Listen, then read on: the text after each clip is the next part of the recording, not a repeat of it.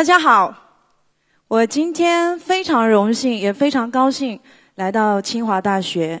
可是我刚刚说了，我有点紧张，因为确实说话不是我的强项，而且我没有上过大学。我的家乡是在福建，我出生在一个啊福建的一个小镇上，它是在福鼎市的晴雨镇。它最早的时候是一个小岛屿，所以早期的人们百分之八十都是靠出海打鱼为生的，所以呢，那里的人们就习惯了每天迎风破浪，习惯了每一天去迎接生活给他的各种挑战。我觉得正是因为这样的生活习惯，生活让他们身体里面、血液里面沉淀了一种。不屈不挠、越挫越勇的韧劲儿，我喜欢这样的韧劲儿。那我刚好在这样的环境里面、水土里面长大的，我觉得这股韧劲儿在我身上，在我之后经历的一些事情里面，它起到了一个很大的作用。我呢，从小也不知道为什么，很莫名其妙的对唱歌这件事情。就是非常非常的热爱，没办法去去解释这件事情。然后呢，我记得我从小还没有学会怎么说话的时候，爸爸妈妈就跟我说：“你小时候就是天天咿咿呀呀、咿咿呀瞎编瞎唱。”然后呢，邻居的叔叔阿姨们就给我取了一个小外号，他说：“他们说我是小小广播站。”那一直是这样的一个快乐的。童年一直到我九六年师范校毕业，我分配到了我们当地的一个农村小学，任教了三年。那这个三年多的任教时间里面，我一直都无法去割舍我对唱歌这件事情的热爱。我想有一天我一定要出去闯一闯，一定要去证明一下自己，我可以当一个歌手。我每个月都会买一个音乐杂志。叫通俗歌曲，然后九八年的有一天，我就看到那个通俗歌曲里面有一个广州流行音乐学院的招生简章，招生广告，我看的就想我什么时候可以去到那里？我什么时候可以去到那里学习真正的流行音乐？我心里面一直都在计划这件事情，但是又不敢。那在九九年，我就带着那张招生广告。我鼓足了勇气，啊，不顾家人的反对，我就坐了十几个小时的汽车，去到了广州，来到了那家招生广告的那家学校。当时那个学校已经啊，就是变成一个培训机构了。我去到那里的时候，啊，同学们已经上了两个多月的课，我算是一个插班生进去的。但是到我们结业的时候，老师对我的肯定，对我的鼓励，让我觉得，让我更加坚定，我可以往这条路上去发展，去试试看。于是，在老师的介绍之下，我到了一家音乐工作室，我签，我成了签约歌手，啊，我开始了人生当中的第一张专辑的录制工作。那是在零一。到零二年这之间，啊，我记得当时生活还蛮拮据的，就是一个月两百块钱的生活费，然后这个生活费还包含了房租，因为没有经济来源，我就跟我的朋友合租在当时呃城中村里面的一个很小很小的民宅里面，然后去掉房租，我可能一餐只有一块钱的伙食费。我想问一下，一块钱可以买什么？一个馒头，或者四个馒头。有一个同学刚好说中了。当时呢，在我住的旁边有一个小摊小摊贩，他有广州那时候有，就是做这么小的小馒头，一块钱可能有四个到五个这样的。然后我每餐就靠那个来维持，偶尔觉得自己。值得特别值得庆祝、特别开心的事情，我就会花个巨资，我花两块钱，我去买一包泡面，但是好像现在现在可能很多人听起来觉得很很辛苦，或者说生活的不是很如意。但我觉得那时候的自己也不知道为什么，就是特别开心，特别快乐。然后呢，每天就是除了吃饭、睡觉，我睁开眼睛就是在练习，不停的练唱，不停的练。现在想起来就跟疯了一样。然后呢，啊，经历了一年多的时间，零二年夏天，我的专辑我九首歌的原创就全部录制完了，我就特别开心。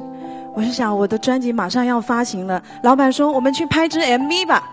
好，我就带着自己所有漂亮的衣服，然后呢，去跟公司所有的员工以及艺人以及老板在一辆车上去拍 MV。可是，在去的路上，我们就发生了一场很严重的车祸。这个车祸让所有人都受了很严重的伤，嗯，以至于。这家小公司就遭受了很惨重的经济损失，老板后来就宣布关门了。我的唱片梦就在那一刻没了，夭折了，在就不能发行，没办法发行。那也因为这张唱片，我欠下了巨额的外债，因为当时在广州要发片，歌手是需要自己出资的。就是你的专辑制作费是要自己掏的，那我的制作费对我而言，我没办法去找这样昂贵的资金。那爸爸妈妈就是商量了好几天，就决定说把老房子的拿去抵押，老房子抵押给银行，让我去出这张唱片。可是我的专辑不能发行，我的房子也很快就没了。爸爸妈妈当时全家人的收入可能加加起来只有一千多块、两千块不到，他们已经没有能力，他们没有办法去支付、去承担这样的巨资外债。对于他们而言，可能连利息都不够。我就想，那是事情是因我而起的，我一定要去做这件事情啊！我就去开始广州各大酒吧去跑场。啊，跑一天跑四到五个场，可能从一开始的一场五十块钱，到后来大家呃跑开了以后，大家也知道这个叫金池的歌手唱的还不错，开始有一百块一场或者一百五十块是最多的，一百五十块一场，我跑四场，每天半个小时一场。呃，通常是连说话连唱歌，花半个小时唱一场。可是我不，我不怎么会说话，我就用歌曲来占满这个时间。每天大概三三十几首歌吧，然后就这样跑了两年多。有时候白天根本没有声音，讲话是这样的感觉，完全没有声音了。我去就去找医生帮我做针灸。帮我声带做针灸，晚上再接着跑，接着跑场，这样跑场的时间过了两年，啊，在一个朋友的介绍下，我来到了一家全国连锁的酒吧。我到这家酒吧开始驻唱，我觉得他的待遇比我之前跑场的好。接下来八年的驻唱，让我累积到了很宝贵的舞台经验。那。有时候呢，酒吧里面因为它是个娱乐娱乐场所，所以呢，有时候要求每一趴的歌手需要有一个高潮点。所以呢高潮点就是让客人互动起来，所以我们学会了喊麦。所谓的喊麦是什么呢？比如说，哎，后面的朋友双手让我看到，有吗？再来一次，后面的朋友双手让我看到。诸如此类的，啊，或者是可不可以来点尖叫声？啊，对，类似这样的。所以我慢慢慢慢的，我发现，哎，我身边很多歌手朋友开始不注重唱歌了，他们开始走捷径了。哎，管你唱什么歌，我只要吆喝几声，他们就给我掌声了，无所谓。但是我就害怕，我越来越害怕。我也学会这些东西，但我害怕的是，这是我当初喜欢的唱歌吗？这个不是，我喜欢的是歌声给我的心灵上的一种安慰。我喜欢那种感觉，唱歌其实是可以疗愈自己的心情的。我喜欢那个感觉，我害怕失去那个感觉。我就想，我应该，我每天都在检验自己：你今天做的够不够好？你今天有没有达到你自己的要求？你今天有没有，呃，像他们一样去做一些没有必要的一些添加额外的东西？于是我开始联系录音棚，我开始进棚录唱。刚好广州有一些唱片公司也愿意找我录一些翻唱的 CD。那时候我发了九张翻唱 CD，九张翻唱专辑，包括中文的、英文的，甚至有一些是我们中国非常经典的中国民歌。机缘巧合之下，我的这几张专辑好像也多多少少吸引到了一小众的。歌迷，那他们会把这些翻唱的歌曲放到网上去，就是这样。好声音导演组在网上听到了我的翻唱，听到了那首《心在跳》，然后他们通过网络找到我。我一直都觉得我的舞台可能不仅仅是这样，我一直为某一个舞台做准备。所以有一句话说得好：机会一定是留给。有准备的人啊，我觉得那是一个很神奇的舞台，充满了魔力。我在那个舞台上，我不觉得我是在比赛，我就觉得我有很多很多的故事要跟大家分享。我是这样的一个人，我就是这么爱唱歌的一个人。那因为好声音，我也走到了央视的舞台，我去到了直通春晚。我在直通春晚上面一样的，我就当做那是一个展示我个人的一个平台。我收到了很多很多歌迷朋友的呃评论，微博里面，我记得在直通春晚最后一天的时候，我的我的微博就爆了。他们说给我留言说：“金池，你一定要继续，你一定要唱下去，我们永远支持你，我们永远都爱你。”我我觉得那个那个感觉让我太感动了。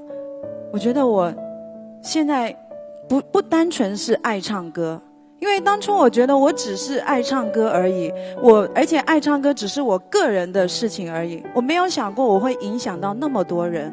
你做多大的努力，不见得会成功。但是一定要记住，成功一定得努力。我在做一件。很热爱的事情，而它成为我的工作，它成为我的经济来源，它能够帮我解决我自己以及家人的困难，我觉得太幸福了。它不是坚持，不是有时候你做自己热爱的事情的时候，这份坚持它并不难，只要你做好了准备，机会来了你就会抓住。当然，我也觉得社会的各行各业也希望能够像有一个像《中国好声音》这样。很特别的平台，可以让各行各业的人去找到这个平台，去展示自己的才华。今天，因为好声音，在去年我也发行了我的新的专辑《我就在你面前》，而这张专辑是我做梦都没想到的一个制作人蔡健雅，她是我心目中的女神。她在我酒吧驻唱的时候，是我经常唱的那个歌手。我经常唱他的歌，我没有想过，我可以跟他这么近距离的去聊聊天，聊我们热爱的音乐，聊被音乐选中的女人是有时候是孤独的，聊这首歌你应该怎么去诠释。我有我的想法，他有他的想法，这一切都是因为好声音给我的，所以。好声音之后，我学会了把自己交给音乐，让大家，呃，从通过我的歌声了解我、喜爱我。谢谢。